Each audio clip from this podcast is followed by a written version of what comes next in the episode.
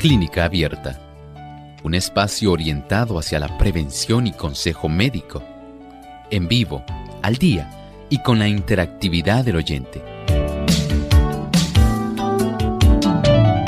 Clínica Abierta, poniendo al doctor a su alcance para un diálogo claro y honesto, porque nos importa su bienestar y salud.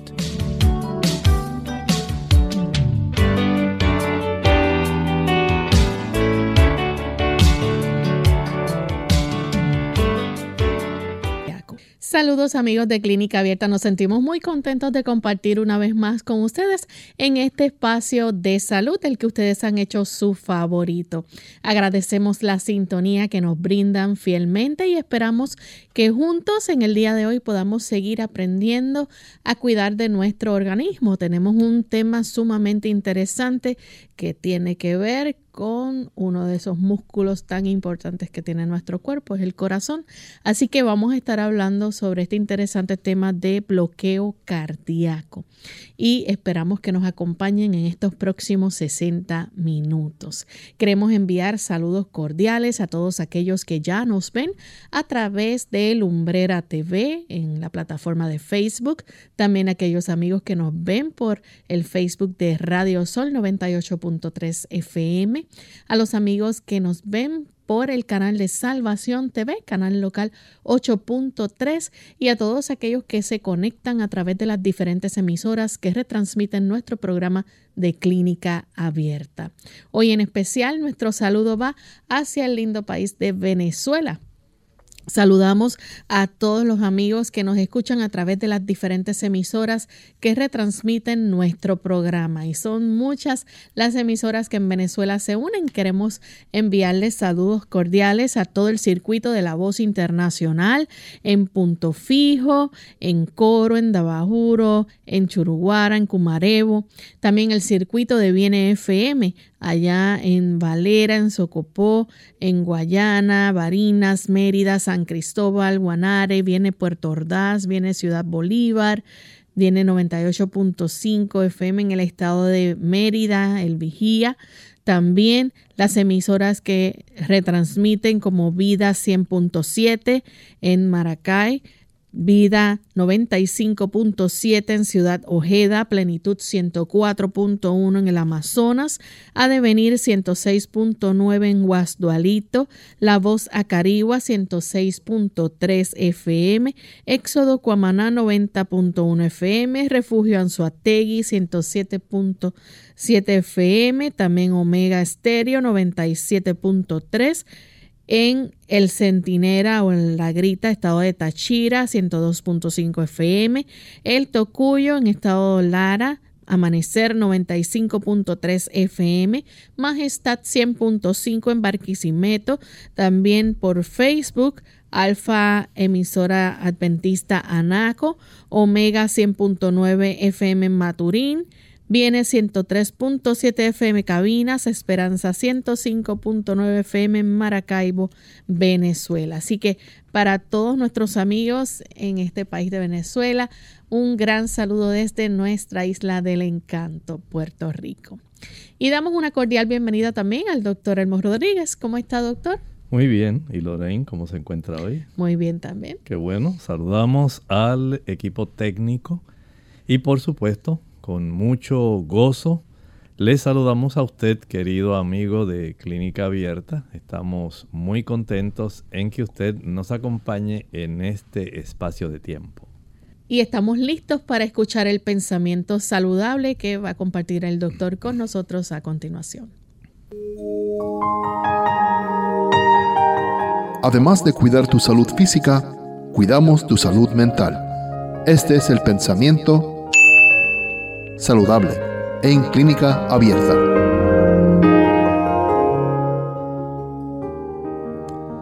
El consumo continuo de excitantes, como lo es el té y el café, hacen que nuestros nervios no funcionen adecuadamente. Provoca dolor de cabeza, insomnio, palpitaciones del corazón, indigestión, temblores y otros muchos males, porque esos excitantes consumen las fuerzas vitales. Los nervios cansados necesitan reposo y tranquilidad en vez de estímulo y recargo de trabajo. La naturaleza necesita tiempo para recuperar las agotadas energías. Podemos nosotros tener una idea bastante precisa de lo que ocurre en nuestro sistema nervioso cuando nosotros utilizamos este tipo de excitantes que no son en realidad necesarios para nuestro cuerpo. El hecho de que nosotros utilicemos excitantes como el té, el chocolate, el café, en realidad lo que hace es sobreestimular y permitir que nuestro cuerpo en realidad no se desarrolle una verdadera energía. En realidad usted está sobreestimulando, está utilizando una energía que usted tenía en reserva y ahora de una manera artificial la está poniendo en acción. Y este tipo de estímulo lo que hace es socavar el beneficio que pueden tener nuestros órganos cuando no están sometidos a este tipo de sobreexcitación. Esto es lo que hace el té, el café, y no solamente afectan nuestro cerebro, también tienen un efecto directo sobre el corazón. Es bien sabido cómo se producen trastornos del ritmo cuando usted utiliza este tipo de excitantes. Agradecemos al doctor por compartir con nosotros el pensamiento de hoy y tomándolo muy en cuenta porque está a tono con lo que vamos a estar discutiendo en el día de hoy. Vamos a estar hablando acerca del bloqueo cardíaco. Quizás es la primera vez que usted escucha este término, aunque se conoce de otra forma, el bloqueo auroculoventricular. Y vamos a dejar que el doctor nos explique entonces un poco de qué se trata este tipo de bloqueo. En realidad nosotros, Lorraine, tenemos dentro de nuestro interior una capacidad de generar energía. Y esa capacidad de generar energía no está solamente en el sistema nervioso central. Hay también una capacidad que tiene cada célula para cada célula poder preparar la energía que ya tiene y no depender de una manera exclusivamente de ese sistema nervioso central. Algo similar ocurre con nuestro corazón.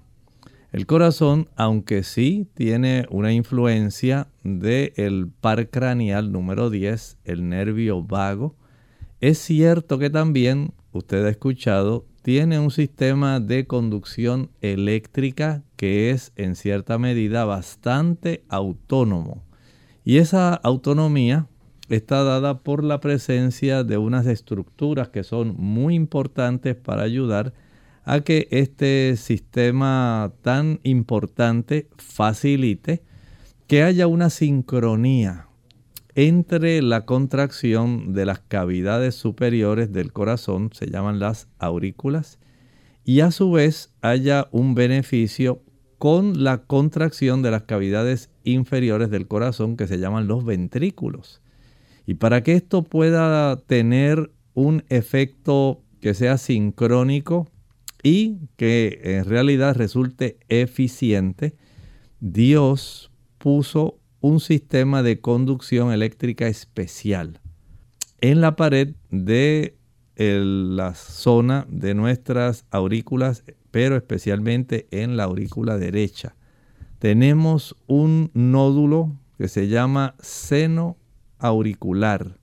Es un sistema especial que va a facilitar el que haya una contracción adecuada de estas cámaras superiores que van a recibir en forma primaria una buena cantidad de sangre.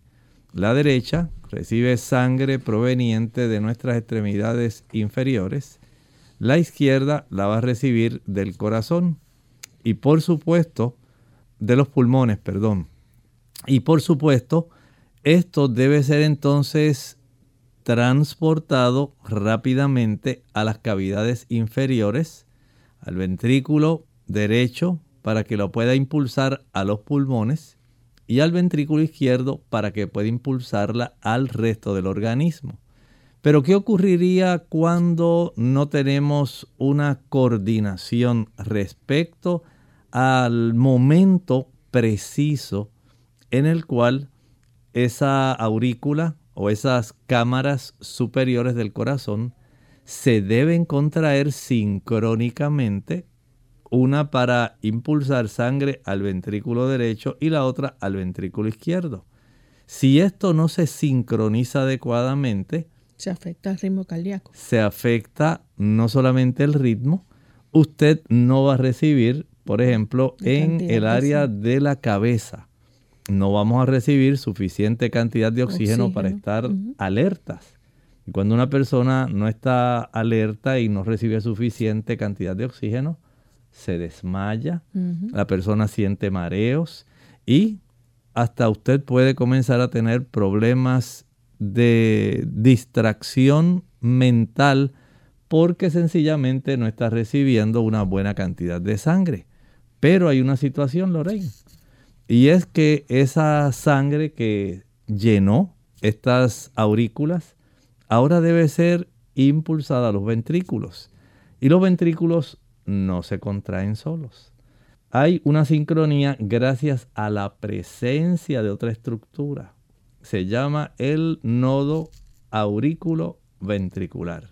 Primero tenemos, hablamos del el que tenemos el inicial, el aurículo, ese nódulo seno auricular, y ahora estamos hablando del el nódulo aurículo ventricular. Este es el que va a facilitar que la electricidad que se inició en el nódulo atrial en sí, ese nódulo seno auricular, pueda entonces tener la oportunidad de hacer que esas aurículas se contraigan, pero que ellas lo hagan más rápidamente que lo que va a hacer el ventrículo. Debe haber un retraso de unos milisegundos para que entonces en lo que la aurícula transporta, hace que pase, atraviese de las aurículas a los ventrículos la sangre, estos todavía estén llenándose y en el momento preciso se van a cerrar entonces las válvulas del corazón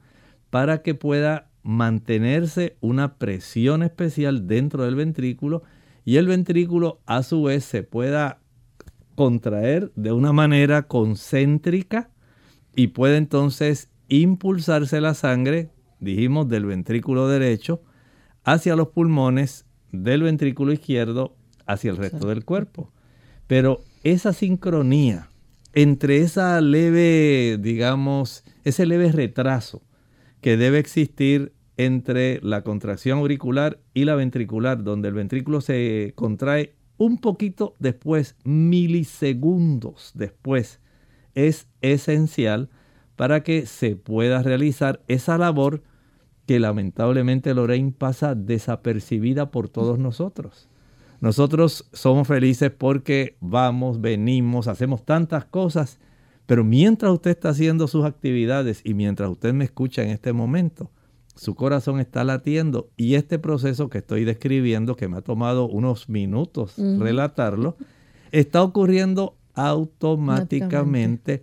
sin que usted voluntariamente esté tratando de dominar su corazón diciéndole, ahora te toca latir aurícula, aguántate un poco en lo que ahora permito que el ventrículo también se contraiga.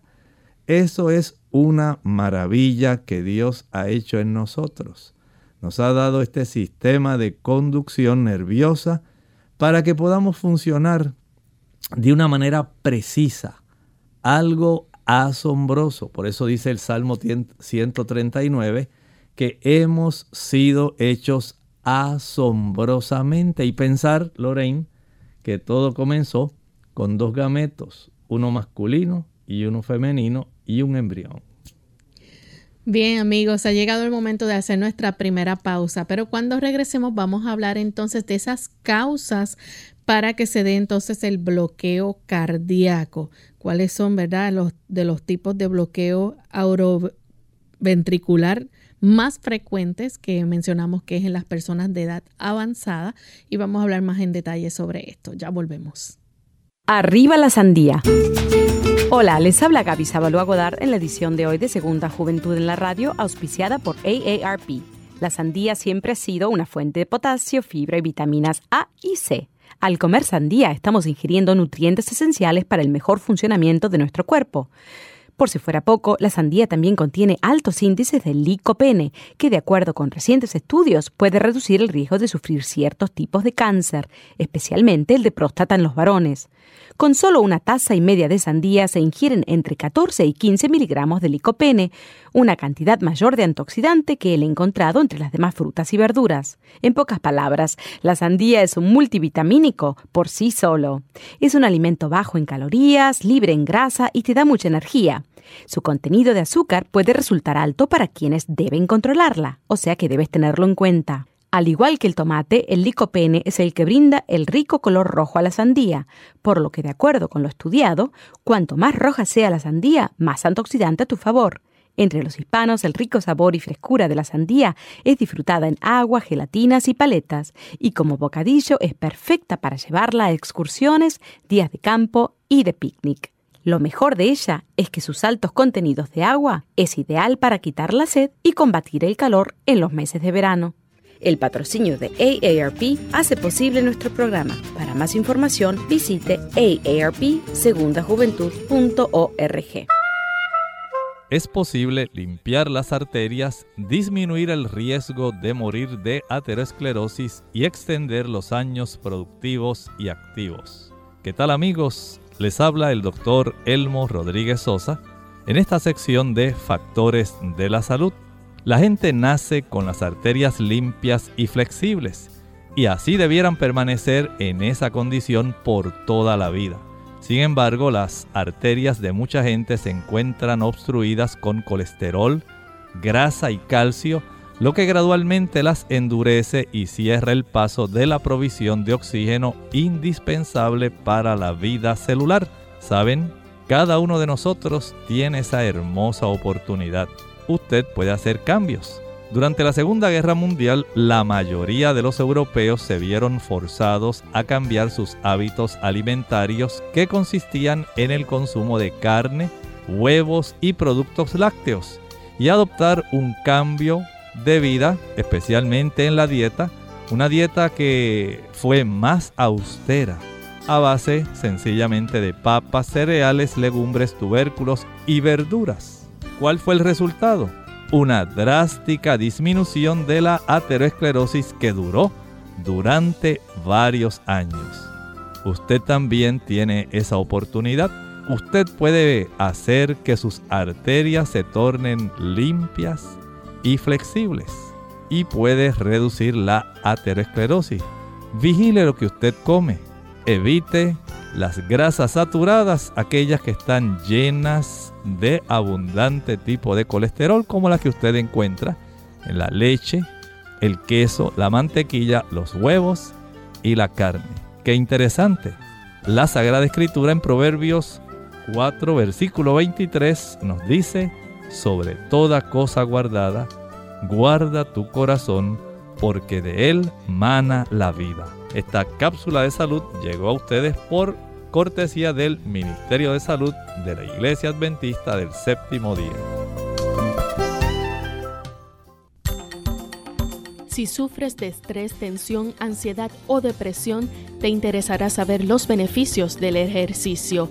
Te ayuda a sentir menos ansiedad, te relaja, te hace comer mejor. Estudios recientes revelan que cuando los grupos musculares grandes se contraen y relajan repetidamente, el cerebro recibe una señal para liberar neurotransmisores específicos, lo que te hace sentir más relajado y alerta.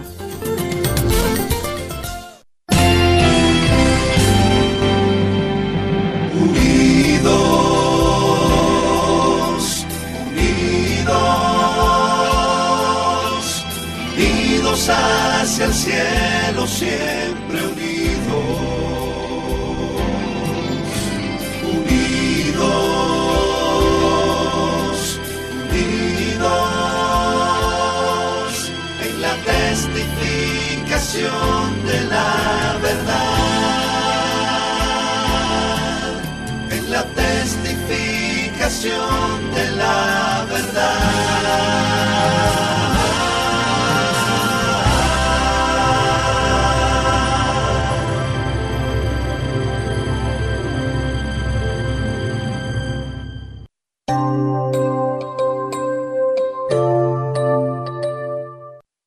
Ya estamos de vuelta en Clínica Abierta, amigos. Hoy estamos compartiendo con ustedes el tema de bloqueo cardíaco.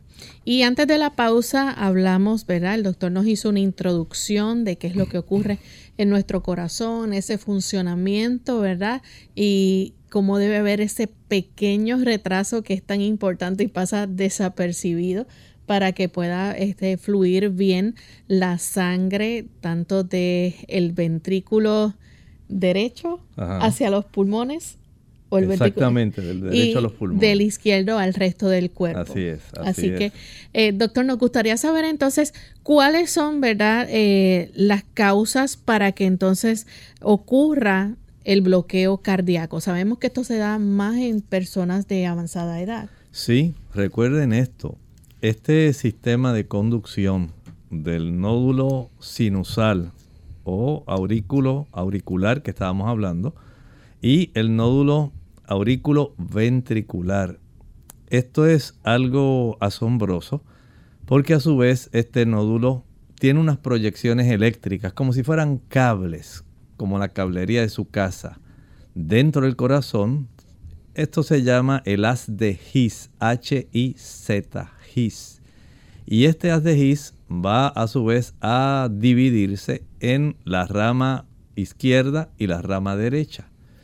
Cuando la persona va envejeciendo, por ejemplo, este es parte, o pudiéramos decir, uno de los factores principales, hay una cantidad de tejido fibroso que se puede ir desarrollando y hay varias causas. Este tejido fibroso puede interrumpir la facilidad con la cual este sistema especial de conducción eléctrica propia que es autónoma del mismo corazón se puede afectar. Así que uno de los procesos dentro de las causas por las cuales se puede desarrollar un bloqueo cardíaco es sencillamente la aparición de tejido fibroso en algunos de estos lugares, especialmente en el nódulo sinusal, que es donde se origina, donde se inicia en realidad el latido cardíaco y se transmite al nódulo auriculoventricular, al haz de His, a la rama derecha y a la rama izquierda.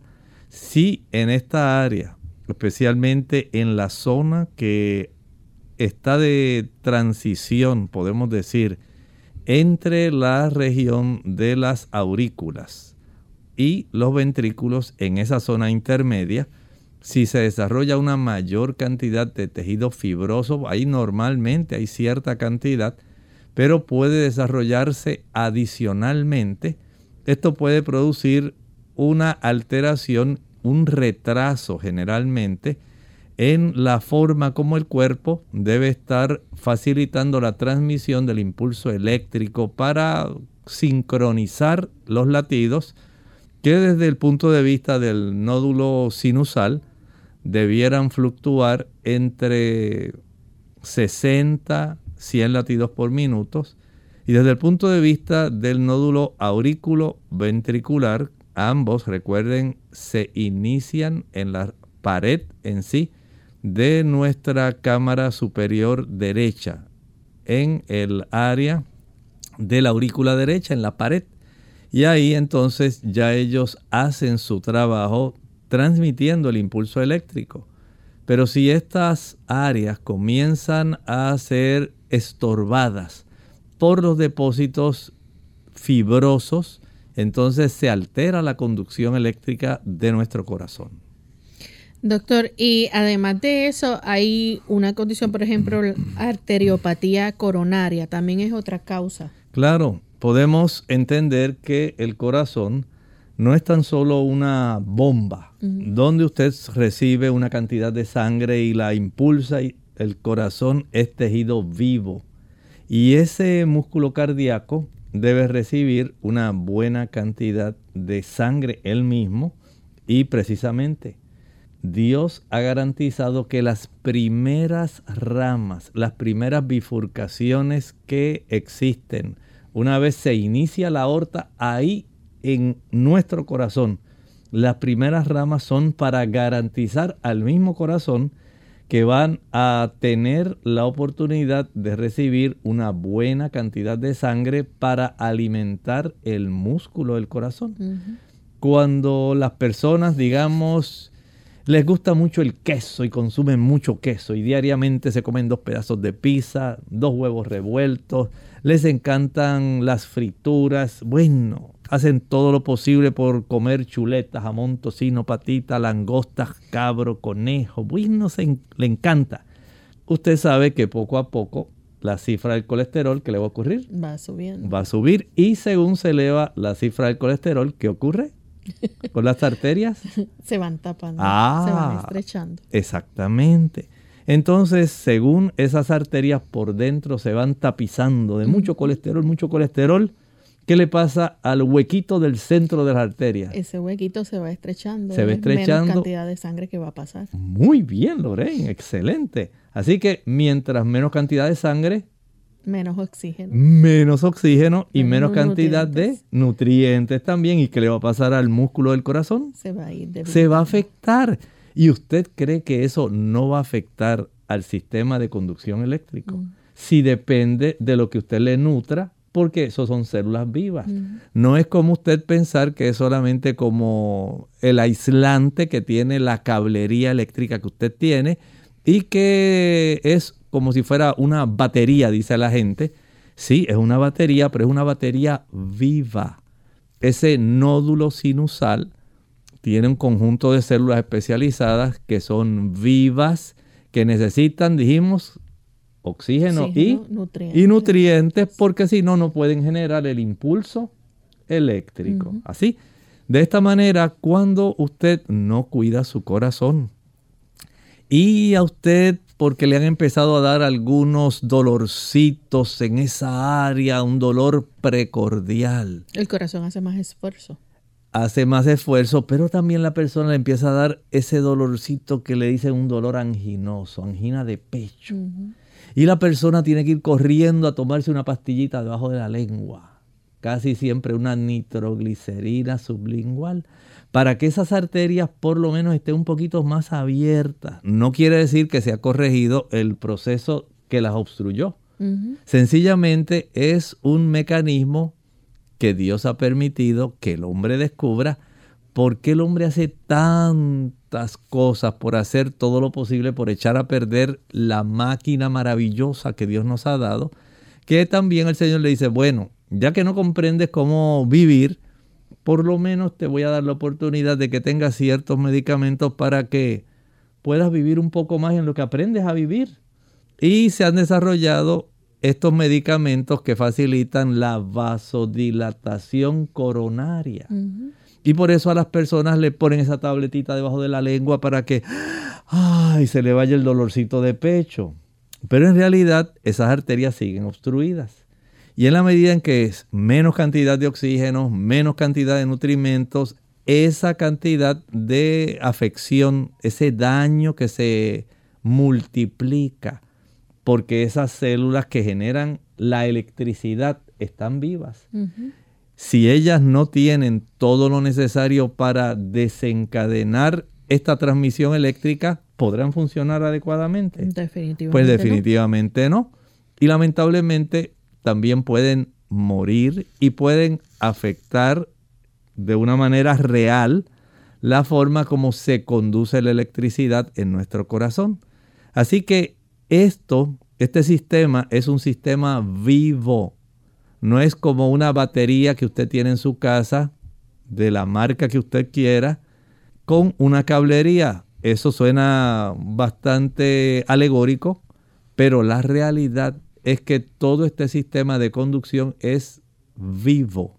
Y si no cuidamos el corazón, ese corazón puede desarrollar tejido fibroso que puede afectar esa conducción y las coronarias no van a suplir la cantidad suficiente de oxígeno y nutrimentos para que se pueda generar un adecuado tipo de estímulo eléctrico.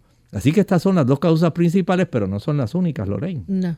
Vamos a hacer nuestra segunda pausa y cuando regresemos vamos a hablar de esas otras causas que pueden hacer entonces que se dé el bloqueo cardíaco. Ya volvemos.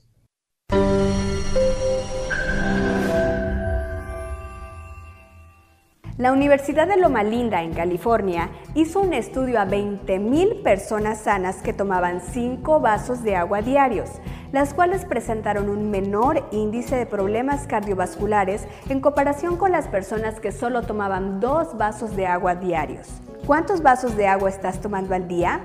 ¿5? ¿2? Es muy sencillo. Solo tienes que tomar más de 5 vasos de agua al día para que disminuya tu riesgo de enfermedad cardiovascular. La tarea de esta semana consistirá en tomar agua 30 minutos antes de los alimentos o después de haberlos consumido. Tu estómago te lo agradecerá. Será difícil al principio si estás acostumbrado a consumir agua mientras comes, pero no pierdes nada si lo intentas. Incluso ganarás mucho más. Haz la prueba. Soy la doctora Neri Martínez y nos vemos en nuestras cápsulas de Más Salud. La segunda juventud es mejor que la primera. Hola, les habla Gaby Zabalúa en la edición de hoy de AARP Viva, su segunda juventud en la radio, auspiciada por AARP. Cuando las parejas tienen muchos años de matrimonio, los galanteos del marido y los detallitos amorosos de la esposa suelen quedar en el olvido. Si bien al principio parece que no pasa nada con el tiempo, la falta de comunicación puede acabar hasta con la relación más firme. Por eso conviene prestar atención a las señales de peligro. Una de estas señales es la necesidad de espacio para la relación. Al principio las parejas hacen todo juntos, sin embargo con el correr del tiempo cada uno empieza a buscar sus propias distracciones, lo cual es perfectamente normal, pero cuando uno de las dos deja de disfrutar de la compañía del otro o se enoja o se muestra distraído, puede deberse a razones de mayor peso, como depresión o infidelidad. Por otro lado, la convivencia lleva a cada miembro de la pareja a presenciar situaciones no muy atractivas. Normalmente estas actitudes no afectan la relación. Sin embargo, cuando uno de los dos se empieza a sentir hastiado del otro, es un síntoma de que algo no anda bien. Hay que analizar la causa de estas molestias y acudir a un terapeuta si se quiere salvar la relación. El patrocinio de AARP hace posible nuestro programa.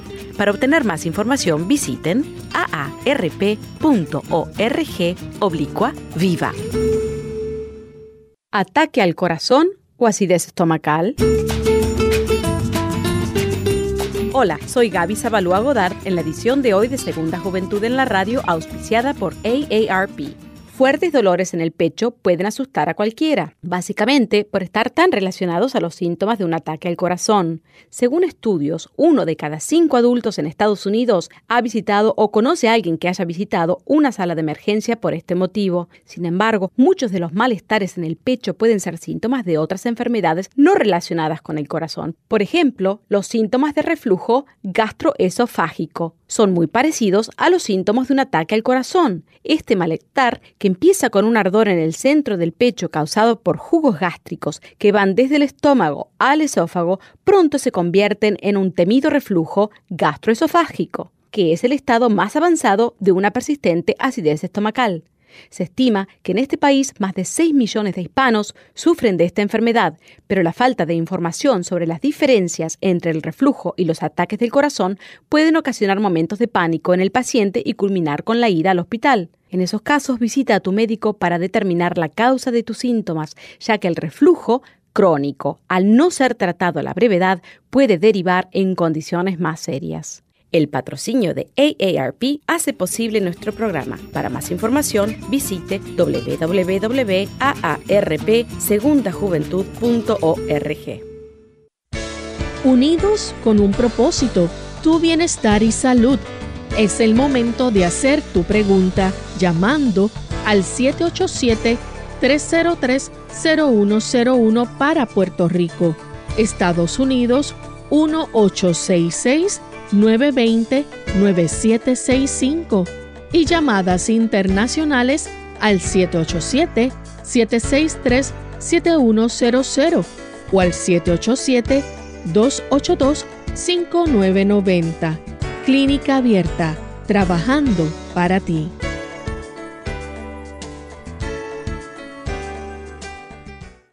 Clínica Abierta. Estamos de vuelta en Clínica Abierta, amigos. Hoy estamos hablando acerca del bloqueo cardíaco. Y antes de la pausa, compartimos con ustedes dos razones por las que se pueden dar el bloqueo cardíaco. Por ejemplo, el desarrollo de ese tejido fibroso en el sistema de, de conducción del corazón. Y también mencionamos la arteriopatía coronaria pero dijimos que no eran las únicas causas, hay otras causas adicionales. Doctor, por ejemplo, hay lo que se llama un nervio vago hiperactivo. ¿Cómo puede ser vago hiperactivo a la misma Para que vea, lo que pasa es que ese es el nombre. No quiere decir que sea flojo, que sea vago en sí, sino que ese es el nombre, es el décimo par craneal y tiene en realidad un efecto de conducción nerviosa muy importante directamente desde nuestro cerebro para regiones como el tórax y el abdomen. Así que es muy importante ese nervio, pero cuando está hiperactivo, y muchas personas solamente asocian eso con los niños. Dicen, ah, tiene el síndrome de hiperactividad, pues saben que ese nervio vago también le puede dar hiperactividad. Y esto tiene un efecto especial en el sistema de conducción cardíaca aunque usted no lo crea, se torna más lento el sistema propio del corazón. Y esto ya puede garantizar que haya un trastorno en el sistema de conducción cardíaca que puede facilitar el desarrollo de bloqueo cardíaco. Tenemos a Héctor que llama de Trujillo Alto con una pregunta. Adelante, Héctor. Sí, hola, muy buenos días y Dios les bendiga. Mi pregunta es, me hice unos análisis recientemente y el colesterol eh, salió alto en 228. Sin embargo, el HDL, que entiendo que es el bueno, salió alto en 99, pero el malo, que es el LDL, LDL salió en 116. Me confundo en términos de los números, que unas cosas dicen alto. ¿Realmente tengo mi colesterol que me deba afectar el corazón? Muchas gracias. En realidad, para fines prácticos, sí podemos explicar que en el colesterol total, vea que está elevado, aun, cuando usted tiene ese colesterol bueno que ayuda en el proceso de remodelación para que pueda tratar de reducir la cantidad de placa de a consecuencia de ese colesterol malo, el LDL, puede entonces ser removida hacia la dirección del hígado y se pueda procesar nuevamente. Es un ciclo del colesterol. No obstante, la cifra de su lipoproteína de baja densidad o colesterol malo LDL la tiene elevada. debe estar aproximadamente cerca de 90 y usted la tiene, si no entendí mal, como 110, 115, algo así. Así que le sería conveniente reducirla. Recuerde que a mayor ingesta de productos altos en colesterol, la probabilidad en que usted eleve su colesterol sanguíneo es alta. Y esta cifra de colesterol se eleva, número uno, por el consumo de productos altos en colesterol. Y entre ellos está la leche, la mantequilla, el queso, el consumo de huevos, el consumo de carne, sea blanca, sea roja o sea pescado. Y ni hablar por ejemplo, cuando usted consume langosta, camarones, calamares, cangrejos, pulpo, carrucho y el cerdo, que ya sabe la chuleta, el jamón, el tocino, las patitas. Todo ello va a colaborar para que esa cifra se eleve. Pero si además de eso añadimos la tensión emocional que sufren las personas, la ansiedad, el estrés en el cual usted vive, Aquí tiene otra razón adicional por la cual se eleva el colesterol por otro mecanismo. Y lo hace por la vía del cortisol y la adrenalina. Así que nuestro sistema nervioso puede facilitar mediante ese proceso de un estrés el hecho de que su cuerpo esté literalmente preparado para salir corriendo. Y por eso eleva este tipo de productos de tal manera que usted pueda utilizarlos rápidamente, pero como no los utilizamos, sino que seguimos estresados, pero estresados en forma pasiva. Usted está lleno de mucha tensión, pero usted está tranquilo en cierta forma y está sentado. Y esto va a facilitar que en lugar de que se haya desarrollado esa situación que es típica de la activación del sistema del estrés, donde usted huye o se enfrenta. Pues las personas ahora sienten esa carga emocional donde deben responder, pero están sentadas. Y solamente a nivel mental están sumamente ansiosos. Esto eleva la cifra del cortisol que se produce en las glándulas suprarrenales, que a su vez estimula no solamente la corteza suprarrenal, sino la médula donde se produce la adrenalina y de esta manera se eleva el cortisol, el colesterol, tratando de prepararlo usted para una situación donde usted tenga que salir corriendo o enfrentar. Pero como eso no ocurre, se queda circulando esta cifra de colesterol sanguíneo y el cuerpo, si tiene especialmente en la capa interna de las arterias un proceso inflamatorio, generalmente generado por el uso de los ácidos grasos saturados. Recuerde que una cosa es la grasa tipo colesterol y otra cosa es la grasa tipo ácidos grasos saturados que proviene generalmente de los triglicéridos. Y esta, este tipo de ácidos grasos saturados que precisamente, adivinen de dónde viene. De la misma fuente donde viene el colesterol leche, mantequilla, queso, carne, huevos. Ahí es que está la mayor parte de la grasa saturada y del proceso de las frituras. Este tipo de grasas saturadas generan un proceso inflamatorio interno en el endotelio, la pared interna de las arterias, y este proceso que se genera de inflamación en ese endotelio, el cuerpo trata de subsanarlo trata de hacer que se disimule, que no se desarrolle extensamente, facilitando el depósito de este tipo de lipoproteínas de baja densidad, el colesterol malo. En su afán de mitigar la inflamación, sus arterias se van endureciendo porque ese colesterol malo es oxidado por macrófagos que están circulando en nuestra sangre, se le añaden fibroblastos, se le añade calcio y entonces su arteria que normalmente debiera ser flexible, ahora se torna rígida, lo cual facilita un aumento de la presión arterial. Así que hay que ser ahora muy cuidadoso, bien selectivo. Probablemente usted me dirá, doctor, pero ¿qué voy a hacer? ¿Qué voy a comer? Bueno, usted empiece primero descartando el uso de esos animales y productos que usted sabe que son altos en colesterol. Ah, doctor, pero mire, por lo menos yo comerme algo de pollo. Bueno, vaya dejando la chuleta, el tocino, el jamón, las patitas, evite las frituras, reduzca el consumo de huevos, no, tal vez no coma más de dos huevos a la semana, consuma menos leche, evite el queso. Y si va a comer pollo, trate de que sea el pollo en su estado más natural posible. Digamos, presas como la pechuga, el muslo, alas, caderas, guisadas o al vapor, no las haga fritas, ni aunque sea en aceite de oliva, prensado en frío, ni en aceite de pepita de uva, ni en aceite de aguacate, aceite de coco, olvídese de eso. Evítese los problemas porque su cuerpo no se le va a olvidar, sus arterias se van a estrechar y precisamente estamos tratando de evitar problemas. Así que hacer ajustes, aunque nos tome un tiempo. Si va a comer carne, cómala una sola vez al día, al mediodía, y que sea pechuga, muslo, ala o cadera, guisada o al vapor, claro.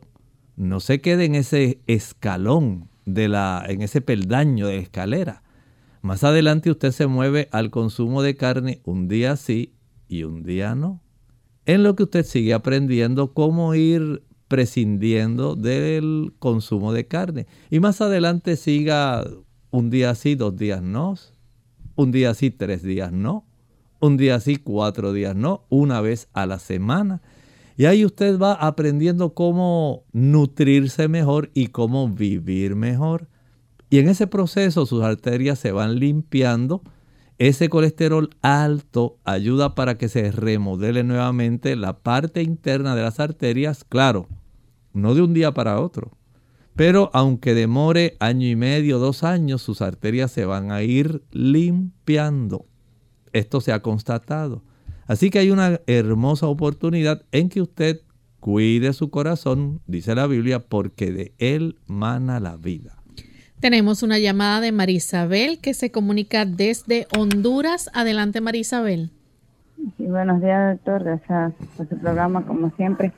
Eh, mi pregunta iba relacionada a lo que usted estaba comentando, porque siempre escucho a las personas que dicen, ya estoy en dieta, eh, tengo tanto tiempo, no se me baja el colesterol, siempre está alto, que los triglicéridos y veo que muchas veces las personas se desaniman porque pasa el tiempo y no se le baja.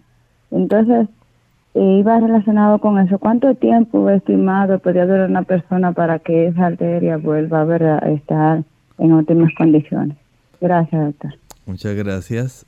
Básicamente, si usted deja de consumir los productos que mencioné, comienza a ejercitarse diariamente, verifica cómo está la cifra de su vitamina D, sosiega su sistema emocional, duerme lo suficiente cada noche y se alimenta de una manera exclusivamente vegetariana, la probabilidad de que se revierta el proceso de obstrucción coronaria va a tomar más o menos unos dos años.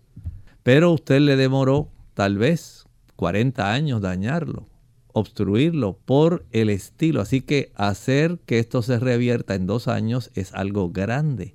No se va a lograr en un día ni en dos.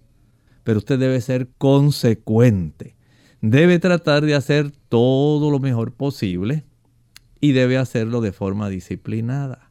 Y ahí está el punto débil. La mayor parte de las personas no quieren que se obstruyan sus arterias, pero no quieren hacer algo para ayudarse. Quieren que haya una pastilla mágica, un té de una planta que les limpie las arterias, quieren someterse a un proceso especial donde le inyectan un agente quelante para limpiar las arterias y hacerlo en dos o tres sesiones, eso no es posible. De tal manera que si usted entiende cómo el cuerpo trabaja, aun cuando a usted le hayan demorado 50 años, 60 años, ese proceso de daño, ahora usted con el conocimiento que tiene puede revertir ese proceso y no en 40 años adicionales, en dos años adicionales. Pruébelo, trate y usted se convencerá. Tenemos entonces a José que llama de la República Dominicana. Escuchamos la pregunta, José, bienvenido. Sí, buenos días. Yo quiero preguntarle al doctor, por ejemplo, mi presión siempre está entre 12.7, eh, a veces 13, la alta, la baja está en 9 y algo, a veces 8 yo hago mucho ejercicio, yo tomo mucha vitamina, yo tomo omega 3, aceite de pescado, ácido fólico, ajo, vitamina C, E, B12, me pongo un tratamiento de productos naturales y me gustaría saber si hay un producto natural, porque a mí la medicina en sí no me gusta mucho, sino algo natural para que me mantenga mi, presión estable. Yo hago mucho ejercicio, sí, yo como mucha carne también. Gracias. Bueno, Recuerde que a mayor cantidad de carne que coma, aunque coma mucho ejercicio, la probabilidad de que los ácidos grasos sigan irritando las arterias y que el colesterol se siga depositando va a facilitar que se pierda la elasticidad de sus arterias y cuando se comienzan a tornar más rígidas y se van calcificando, entonces se pierde esa oportunidad de facilitar que las presiones arteriales se mantengan más bajas. Note que esas presiones de 13, 13.7, que sería 130, 137, y tener abajo 9 o 90 milímetros de mercurio, ya lo ponen a usted en riesgo con todo y el ejercicio que está haciendo. y usted no merece eso, no debe estar así.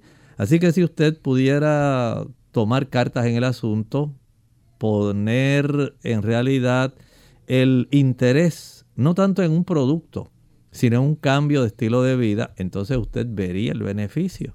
Así que vaya por el lado del estilo de vida porque si usted tiene el beneficio de estar ejercitándose, evitar el consumo de esos productos, limitarlos, reducirlos y eventualmente sustituirlos, para usted sería el mejor medicamento. Tenemos entonces a Nélida que llama desde Aguadilla. Adelante Nélida con la pregunta. Dios le bendiga. Eh, la pregunta es si el, latido del corazón, una persona de 75 años, eh, es irregular. Eh, hay una pausa entre medio de los dos latidos, del latido. ¿Qué está sucediendo? Porque me he hecho dos Holtrian, salen bien. Dice que está todo bien. A ver si el doctor me puede decir qué se debe hacer porque el latido el pulso, el pulso, cuando tomo el pulso, eh, sale una pausa entre, entre un latido y otro, entre pulso y otro. Gracias, Dios les bendiga. ¿Cómo no? Y qué bueno que preguntó. ¿Sabe usted que una de las causas primarias por las cuales se pueden desarrollar puede ser por los fármacos, los mismos medicamentos? Así ocurre, por ejemplo, con este tema que estamos hablando hoy, el bloqueo ventricular Y este tipo de bloqueo tiene varias razones, pero está clasificado a su vez en tres categorías diferentes. El bloqueo tipo 1 tiene mucho que ver especialmente con medicamentos. Hay medicamentos que alteran este tipo de conducción, pero también hay condiciones. Hay condiciones como la cardiopatía reumática. Y esto es real. Usted piensa que solamente eh, la artritis puede afectar las articulaciones.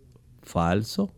Puede afectar los ojos, puede afectar el intestino, pero también puede afectar el corazón. Y hay una serie de situaciones que pueden estar también propiciando este problema.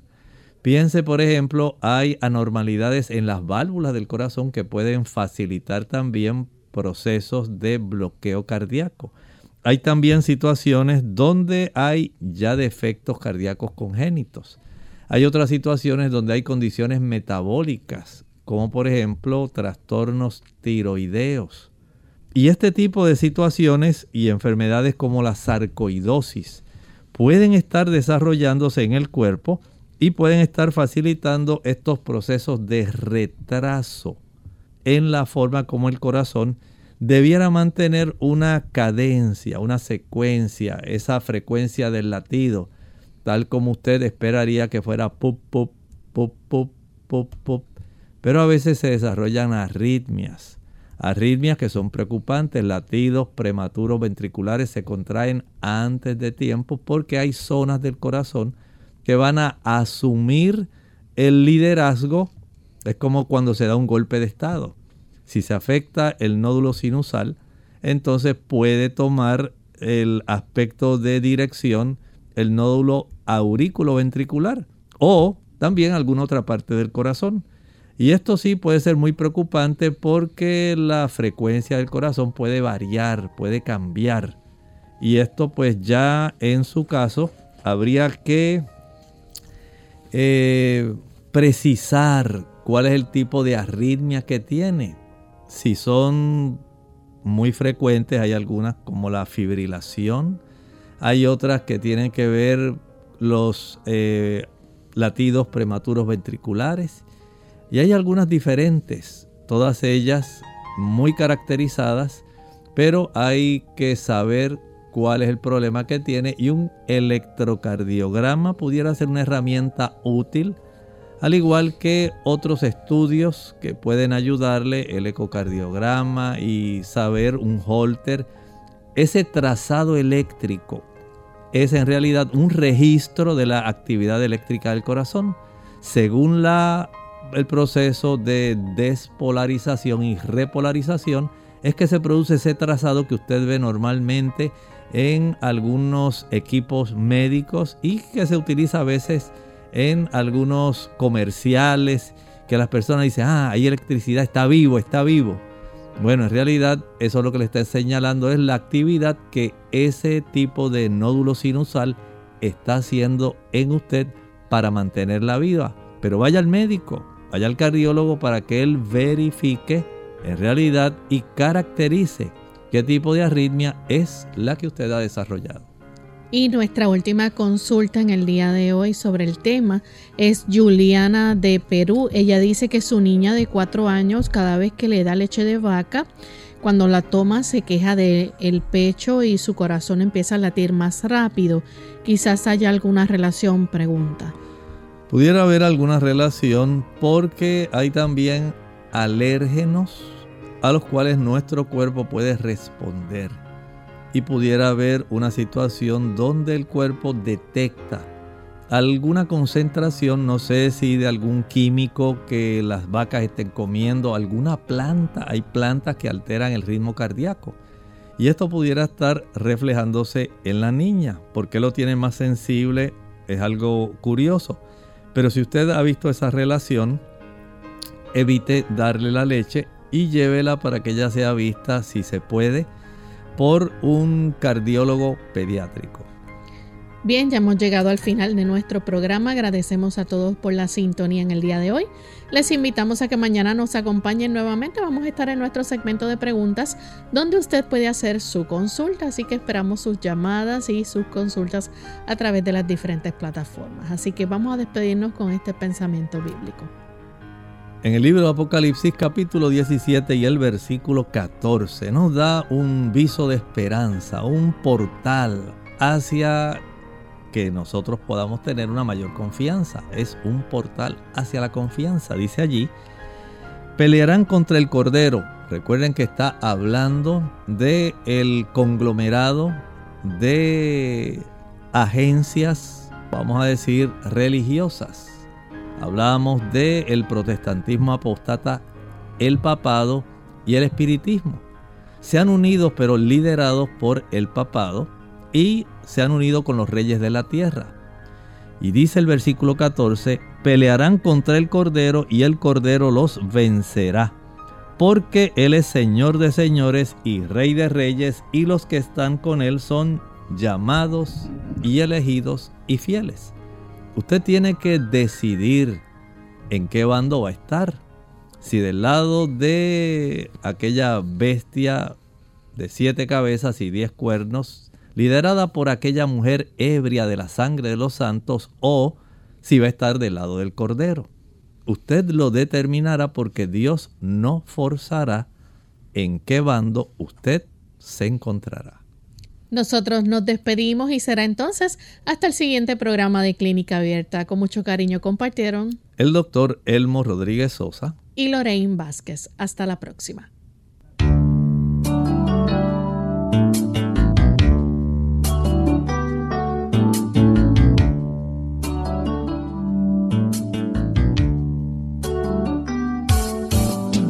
Clínica Abierta. No es nuestra intención sustituir el diagnóstico médico. Antes de poner en práctica cualquier consejo brindado en este programa, usted debe consultar con su médico. Hasta la próxima.